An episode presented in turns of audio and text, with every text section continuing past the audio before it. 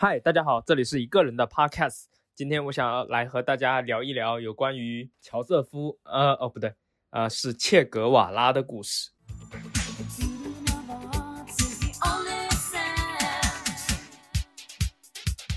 嗯，切格瓦拉他有很多的外号，像比如说行走的耶稣，或是还有是革命家中的足球员，足球员中的革命家等等。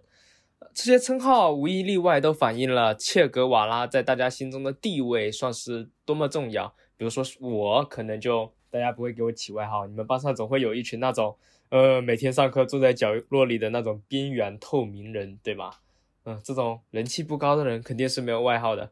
呃，有众多外号的切格瓦拉也反映了他在人们心中的地位，这其中就包括他的名字切格瓦拉。这个切。就是一个感叹词，就表示，呃，哦，不对，不是，我知道中文的“切”也是感叹词，在亚文当中，“切”就表示一个尊重的意思，大概就是“嘿，兄弟”这种感觉，是一个昵称，就好像俄国人会讲“达瓦里许”这种感觉。嗯，然后切格瓦拉对于大家来说应该比较有印象的就是参加了古巴革命。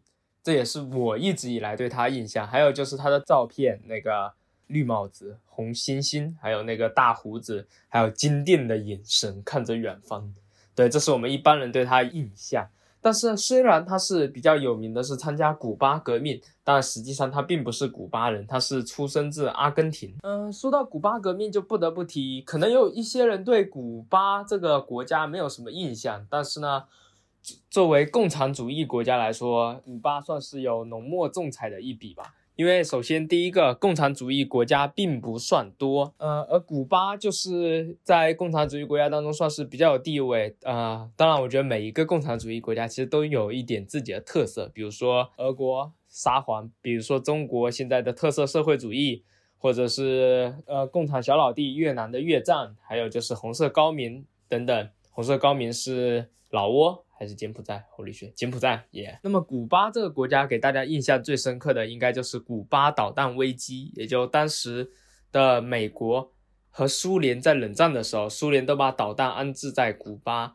然后呢，因为古巴是美洲的国家，离美国更近嘛，就很多人都，嗯，好害怕，好害怕。很多美国人都天天怕苏联什么时候就从古巴咻一颗导弹打下来，然后美国人就都很忌讳古巴这个国家。当然了，最后直到苏联解体，古巴也没导弹打过来。当时美国人还很怕，呃，甚至当时美国人都觉得一定要完蛋了。结果苏联反而先解体了啊，这是题外话。那么就讲回切格瓦拉吧。切格瓦拉他对古巴革命有重要意义，但是他是出生在阿根廷。一般来说，我们对于搞革命的，大家都会印象是那种陈胜吴广。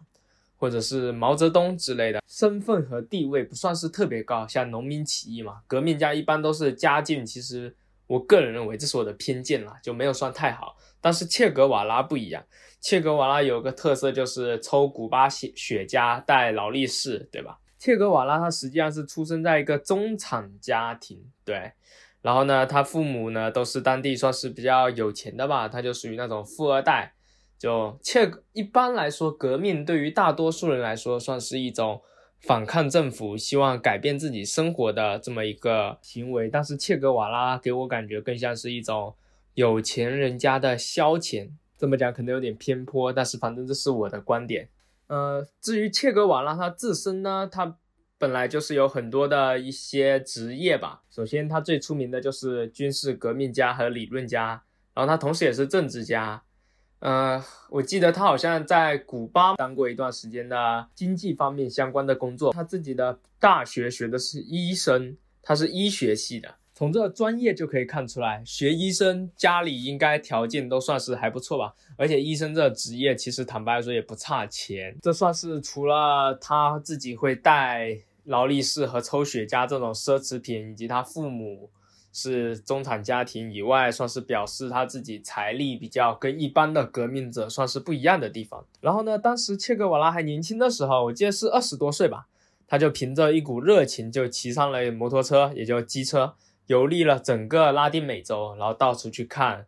因为拉丁美洲当时还有很多穷人嘛，他就目睹了很多怎么说贫困的人，然后他就被这种贫困的人感觉。我靠，世界上世界上怎么还有这种穷人？Holy shit！不行不行，我要拯救他们，我耶稣，靠！然后他那时候就边骑摩托车，然后边写日记，然后记录了他这一路上的所见所闻吧，算是。他就发誓要改变这个社会的不公，这个社会，操他妈的社会！就觉得这种不管是资本主义或者什么殖民主义或者帝国主义都是腐朽的东西。对于是呢，他就想要进行共产主义，并且要在全世界发展一场革命，这是他自己一个坚定的信仰吧，算是。嗯，不过这虽是他坚定的信仰，我觉得也跟他自己的怎么说学校之类也有关系。我记得好像是毛泽东吧，有讲过一句话，怎么说？就读书太多就反动，好像是文革时候提出来的。大意上就是说，这种年轻人嘛，书读太多就会想东想西的，然后又没有工作，他们就会反动反政府。所以当初文革时候安排他们下乡种田之类，或者上山，呃，砍树，嗯。切格瓦拉大学也是很不错的大学，他的大学好像是布宜诺斯艾利斯大学。布宜诺斯艾利斯这个名字，这个这个名字讲起来可能有点拗口，但是呢，它其实就是阿根廷的首都，相当于就是它是在首都大学上，换成比较熟悉的大概就是东京大学、北京大学、高丽大学。说到了切格瓦拉革命运动呢。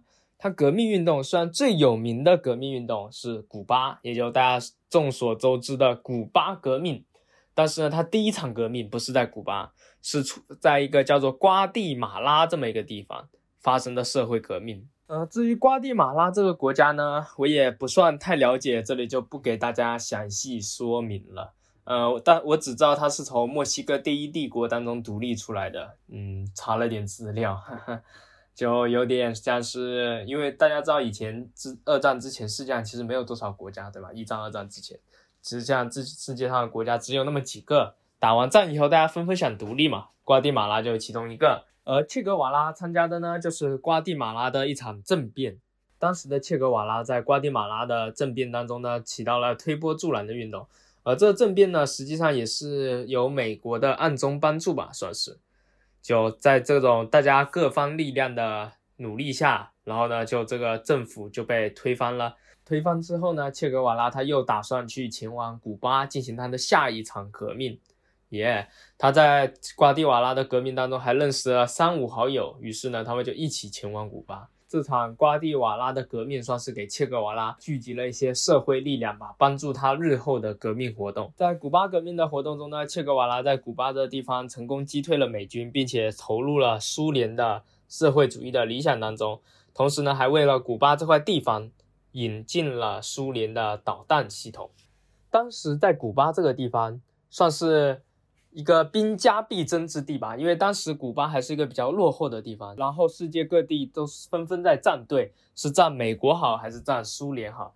然后古巴当时呢，在南美洲有点要星星之火可以燎原的感觉，古巴有点想走社会主义路线，而当时的美国呢，我记得印象当中也是发现了古巴有这种投奔社会主义的倾向，CIA 他们有想要去古巴的地方阻止古巴成为社会主义国家。可惜呢，切格瓦拉先行一步，在苏联人和美国人都还没有到之前，先到了古巴这里，并且实施了改革，让古巴成为一个社会主义国家。同时呢，切格瓦拉也在古巴担任了重要职位，也在朱湾战争上成功的击退了美军和苏联建交。当时的古巴对于苏联来说，就无疑是天上掉馅饼这种感觉，就能够在。因为美洲大家都是怎么说走一个资本主义路线嘛，就没有人 care 共产主义，偏偏有古巴这么一个小国愿意支持共产主义在美洲，然后苏联可以把他的军事武器啊这些放在古巴这地方，因为当时的导弹科技这些没有现在这么发达，苏联没有办法环绕过半个地球去打到美国，当时有古巴这里作为中继点，就很轻松的能攻击到美国。这也就是苏联为什么这么看重古巴这么一个穷地方的原因吧。呃，然后呢，切格瓦拉在古巴这一段时间呢，由于古巴革命成功嘛，当时的古巴领导人应该是卡斯特罗吧，也很开心看到切格瓦拉有赋予他古巴公民的身份，导致切格瓦拉就有双重国籍，一个是阿根廷国籍，一个是古巴国籍，这也是挺符合我们大家对他印象的吧。呃，而在古巴的时间呢，切格瓦拉因为有革命有功嘛，政府也给他了一些很重要的角色，包括像是什么实行土地改革，我也不知道为什么共产主义都喜欢搞土地改革，呃，而且都改得乱七八糟的，还有担任国家的银行行长之类的，还有政局政治局委员，担任银行行长这个就是挺有趣的，趣的一个趣闻吧，因为切格瓦拉之前讲过，他大学是学医的。然后呢，他又喜欢踢足球之类的，但不管是哪项经历，他在这之前都可以看出他完全不懂经济。耶，就这么一个完全不懂经济的人，去当了古巴的银行行长。据说他那段时间把古巴的经济搞得乱七八糟的。也，首先共产主义很多国家都喜欢搞一些计划经济之类的这种共产主义的方式，但是大家也都知道，大部分计划经济的结果都是失败。何况是由切格瓦拉这么一个毫无经验的人来进行掌局啊！切格瓦拉当时在古巴权力呢，就这么如日中天吧，算是政府给他安排了这么多职务，他也是人民心中的英雄。切格瓦拉自己有个一个爱好，好像是他死后在他日记里看到，讲说切格瓦拉在古巴有个爱好，就特别喜欢抽雪茄和戴劳力士。然后呢，在他办公室里，他办公室呢是没有墙壁的，很奇特的一个办公室。没有墙壁，为什么没有墙壁呢？因为切格瓦拉他正办公室正对面就是处刑台，而切格瓦拉特别喜欢看那些人被处刑的样子，还喜欢一边看一边抽雪茄，他享受着这种过程。所以呢，也有很多人说切格瓦拉是一个嗜血的杀人魔，因为他特别喜欢看别人死。而且据说在切格瓦拉的任期内，因为政治问题被处死的人特别多。就是比如说，你不支持共产主义，你就得死，有点像某个国家一样。而且切格瓦拉还有个爱好，就不光要看别人处刑，在那个人处刑之前，他要打电话给那个人的母亲说：“喂，你孩子要死了。”然后他喜欢听那个对方母亲的哭喊声，他就喜欢听别人哭着求他：“嗯，切格瓦拉大人，不要伤害我儿子之类的。”就是在我看来是算是心灵有点扭曲了。而且据说切格瓦拉那段时间每天都会有二到三个人被通过处刑台处死，而且大家也知道古巴人口本来就不算多嘛。不过就是这么一个人吧，在古巴导弹危机之后如日中天，他最后好像是在一九六五年吧选择离开古巴，具体离开的原因不明，有的人说他是。呃，自愿离开的，也有人说他被迫离开的。说他被迫离开的观点，大致上就是说他和古巴的领导人卡斯特罗有交恶吧，算是在苏联的看法上有产生问题。说他自愿离开的，也有是说他受不了赫鲁晓夫，因为当时设了古巴导弹危机之后，但是苏联的领导人克鲁晓夫希望把这个导弹撤走，不要再通过军事。就军备竞赛对美国施压，但是呢，这个切格瓦拉就是一个战斗狂吧，算是。从他喜欢看别人死，以及看别人妈妈无助的哭喊就可以看出来，他对这种死亡有种莫名的执着。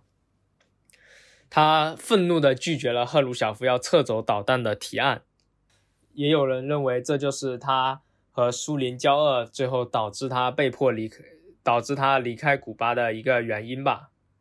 不过他离开了古巴以后呢，他也并没有放弃自己的革命道路。按照高晓松的话来说，切格瓦拉这个人就是有一种革命瘾的人。就我们一般人可能会对抽烟或者对吸毒或者对吃好东西或者再甚至一点对嚼嚼口香糖上瘾，对吧？但是切格瓦拉这个人他就是对革命上瘾，他有革命瘾。于是呢，他离开古巴以后呢，他也继续有干着革命。他去了刚果，去了玻利维亚等等，进行反帝国主义的游击战。坦白来说，他的这些都不是很好。对，不管是在刚果或者在玻利维亚，他都没有进行成功的革命吧，算是。因为当地政府并不信任他，主要是也是切格瓦拉这个人比较偏向于太过自大了吧。他一过去就摆出一副。自视甚高的样子，他觉得我有搞革命的经验，我懂革命，你们不懂，你们都得听我的。那玻利维亚的反抗军就很不开心啊，我搞革命是为了玻利维亚人民，你一个古巴人来掺和，那这革命搞成功了算谁的，对吧？但是而且呢，每个国家都有自己国家不同的国情，这是中国经常讲的一句话。切格瓦拉他妄图把自己那种革命理论套用到每一个国家身上，但是呢，这种方法很明显应该是行不通的，所以呢，他被这些国家的人不受待见。据说他有来过中国，中国的周恩来有评价过他。周恩来表示，切格瓦拉是一个盲目的主义者。他并不尊重群众路线，他也不符合当地国情，他不依靠长期坚持武装斗争，不建立农村根据地，不走农村包围城市路线，不以为有一把火就可以烧起来，这就是一个完全是以冒险主义和拼命主义的一个革命家。对，但是呢，实际上革命对于中国来说，算是要一步一步走出来的。认为切格瓦拉这种革命思想只能给革命造成巨大的损失，导致革命失败。切格瓦拉在玻利维亚的革命呢，最后算是英雄末路吧。最后据说是被他自己游击队的一个队员给出卖了。那个队员向玻利维亚的当地政府吧举报说，切格瓦拉营地在那边，他在那搞革命。于是呢，切格瓦拉立刻就被抓住了。然后呢，当时是玻利维亚的部队还是美国的部队吧，就准备要枪毙他。当时我记得好像是大家都投票说要不要枪毙他。有的人说啊，真的要枪毙他吗？他可是一个英雄呢，我们枪毙他这对形象不太好吧？那也有人说，呃，一定要枪毙他。如果不枪毙他，他势必会引来更大的革命、更大的混乱。就最后大家投票投一圈，决定。嗯，还是枪毙他。然后呢，枪毙嘛，那要决定由谁枪毙他。于是大大家要抽签，抽签呢，当时呢就抽中一个怎么说？呃，抽中一个玻利维亚当地的陆军的中士吧。那中士运气很不好，抽中了，他要对切格瓦拉处以死刑。当时切格瓦拉五花大绑被捆着，绑在椅子上。然后呢，中士呢拿着枪，看到切格瓦拉，我操，英雄啊！要对英雄开枪，害怕，手抖。蹦蹦蹦，打了好几枪都没有打中，那怎么办？切格瓦拉于是就朝他怒吼说：“懦夫，你根本不敢向我开枪，快杀死我吧！”等等，激怒对方的话，要求对方向自己的头部开枪。终于在第九枪，叭一枪打中了切格瓦拉头部，切格瓦拉当场死亡。但是呢，这是大家比较接受的英雄主义的版本，也有另一个比较黑暗的版本。也就是说，切格瓦拉当时在身中了六七枪之后，感觉痛苦不堪，于是就向对方哭着求饶。向切格瓦拉当时向对方表示说：“嗯，留下我，留下我对你们更有用处，拜托了，我是一个象征，留下我绝对比杀死我来的用处更大。”有点像是《三国演义》当中吕布要最后求饶，向曹操说：“呃，拜托你不要杀了我。”这种感觉。当然了。就美国和玻利维亚还是对于这种求饶毫不领情，直接开枪把切格瓦拉杀死。呃，我个人是比较偏向于这种讲法，因为切从切格瓦拉个性来看，他就是一个比较冷血的刽子手吧。他喜欢看别人处刑的过程，喜欢听被害人的妈妈哭喊的样子之类的。对，那作为一个母亲失去儿子那撕心裂肺的哭喊。我觉得以这种人来说，他应该当时在身中六七枪之后求饶的可能性更大吧？呃，我个人拼尽了，而且我觉得如果是这样的话，这个故事也会更有趣一点。至于切格瓦拉死后呢，比较有趣的就是他的遗体被送回了古巴，最后，而且呢，还有一些是类似切格瓦拉的诅咒。据说当时参与抓捕和杀死切格瓦拉几个人，他们最后都受到了一些。死于非命吧，算是有，要么出车祸，要么身患重病之类的。反正短短几年内，就伤害切格瓦拉人都死掉了。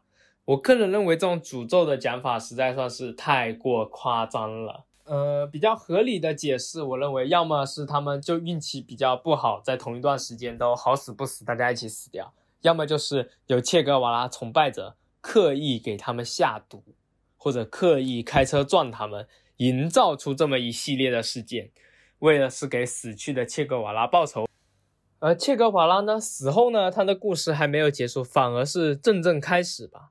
就在切格瓦拉死后，他的故事被各个新闻媒体记者给频繁爆出来。因为之前他死之前嘛，算是怎么说，大家对这个事情都不是很了解。但他死之后，没就军方有公开了切格瓦拉相关资料什么的，导致了各种媒体纷纷在那写切格瓦拉传记。人民呢也对切格瓦拉这种形象感觉哇很酷诶，尤其是青少年就喜欢这种追逐梦想、为革命奉献一生这种比较。传奇的人物，而且他最后又是死掉了，不得志，悲剧收场，这么一个悲剧英雄吧，算是怎么说，革命路上的堂吉诃尔嘛，就有一种这种逐梦的象征。再加上切格瓦拉本身长得又帅，没有一般革命家那么土不拉几的，跟土匪一样，他长得就是比较算是精致吧，一看就有打理自己，毕竟中产阶级嘛。于是呢，大家当时的年轻人都效仿切格瓦拉，戴上贝雷帽，哎，买劳力士手表，哎，古巴雪茄也是因为切格瓦拉存在流行起来。直到今天，古巴雪茄还是全世界最好的雪茄，没有之一。虽然我没有抽过。至于切格瓦拉呢，相关的衍生作品呢，就反正就层出不穷吧，算是各国年轻人都争相模仿切格瓦拉，然后呢，把切格瓦拉头像印在他的衣 T 恤上，或者。就贝雷帽卖到脱销，呃，直到现在吧，我记得算是近代也经常有发行切格瓦拉相关的游戏或是电影，对吧？就不管是什么呃射击类游戏或者是什么历史题材电影，呃，还有我记得好像是五月天有唱过一个摩托车日记，嗯，也是就是切格瓦拉相关的内容嘛，就不断的出现在流行文化上。最近大家比较熟知的有关于切格瓦拉文化，我觉得是两个，一个是中国的切格瓦拉州被放出来了。切格瓦拉州可能大家不是很知道他是谁，就是大致上是一个长得很像切格瓦拉的人。这个周某呢，好像是广西人，呃，因为他讲话有带一点广西腔吧。当时这个周某偷了电瓶车的电瓶，被抓起来了，然后呢，他就讲了很。社会主义革命的话语，当时周某的话语是：打工是不可能打工的，这辈子也不可能打工，就不甘心给这种资本主义当奴隶。于是周某就发出了社会主义的怒吼：不可能打工的，耶！再加上周某当时长头发、小胡子，大家都觉得，哎呦，神似切格瓦拉哦。呃，再加上他会偷东西，切和切，于是呢。这个打工是不可能打工的，这辈子也不可能打工的。和周某的形象，又让切格瓦拉这个文化在中国流行开来，这是一个大家应该会比较熟知的。还有第二个是台湾的切格瓦拉，台湾的切格瓦拉呢，就是台湾的切格瓦拉呢，就是嗨咖，不知道大家有没有看过？反正我很闲，这双手已经不是我的手了，这是人民的法锤。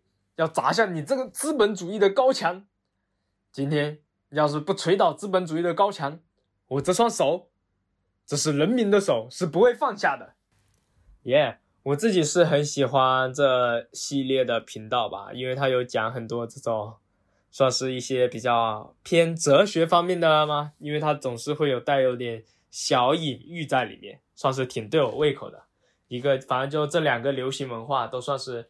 表示说，切格瓦拉其实在当代现代还算是一个比较流行的文化，特别是还是有某一个知名的脱口秀演员吧，时不时还抄袭切格瓦拉的外形，呸，令人不齿。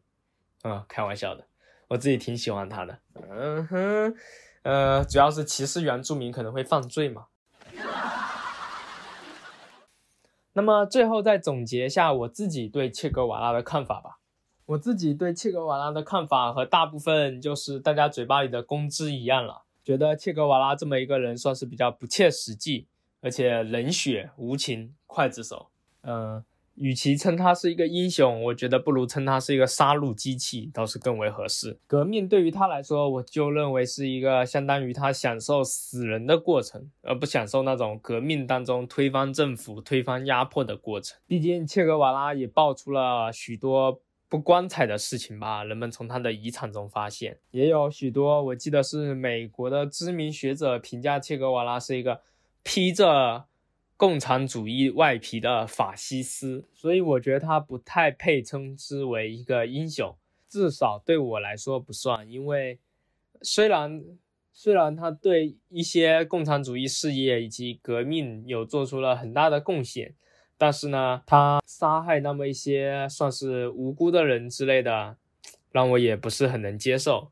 不过这种见仁见智啊，特别是最后大家对于他印象，他本应该是为革命事业奉献一生的人吧，就是这么一个把一生都投入在革命当中的人。他最后死之前，居然向美军还有玻利维亚军队求饶，让我觉得很 low。比起他，我倒是更欣赏本拉登。本拉登在最后生命的最后一刻，美军突袭了本拉登的基地。当时奥巴马甚至有想要招降本拉登，因为如果招降本拉登，那我觉得奥巴马就算美国历史上最伟大的总统，可以被刻在总统山上。可惜呢，本拉登面对奥巴马招安，宁死不从，还想要带着部队突围。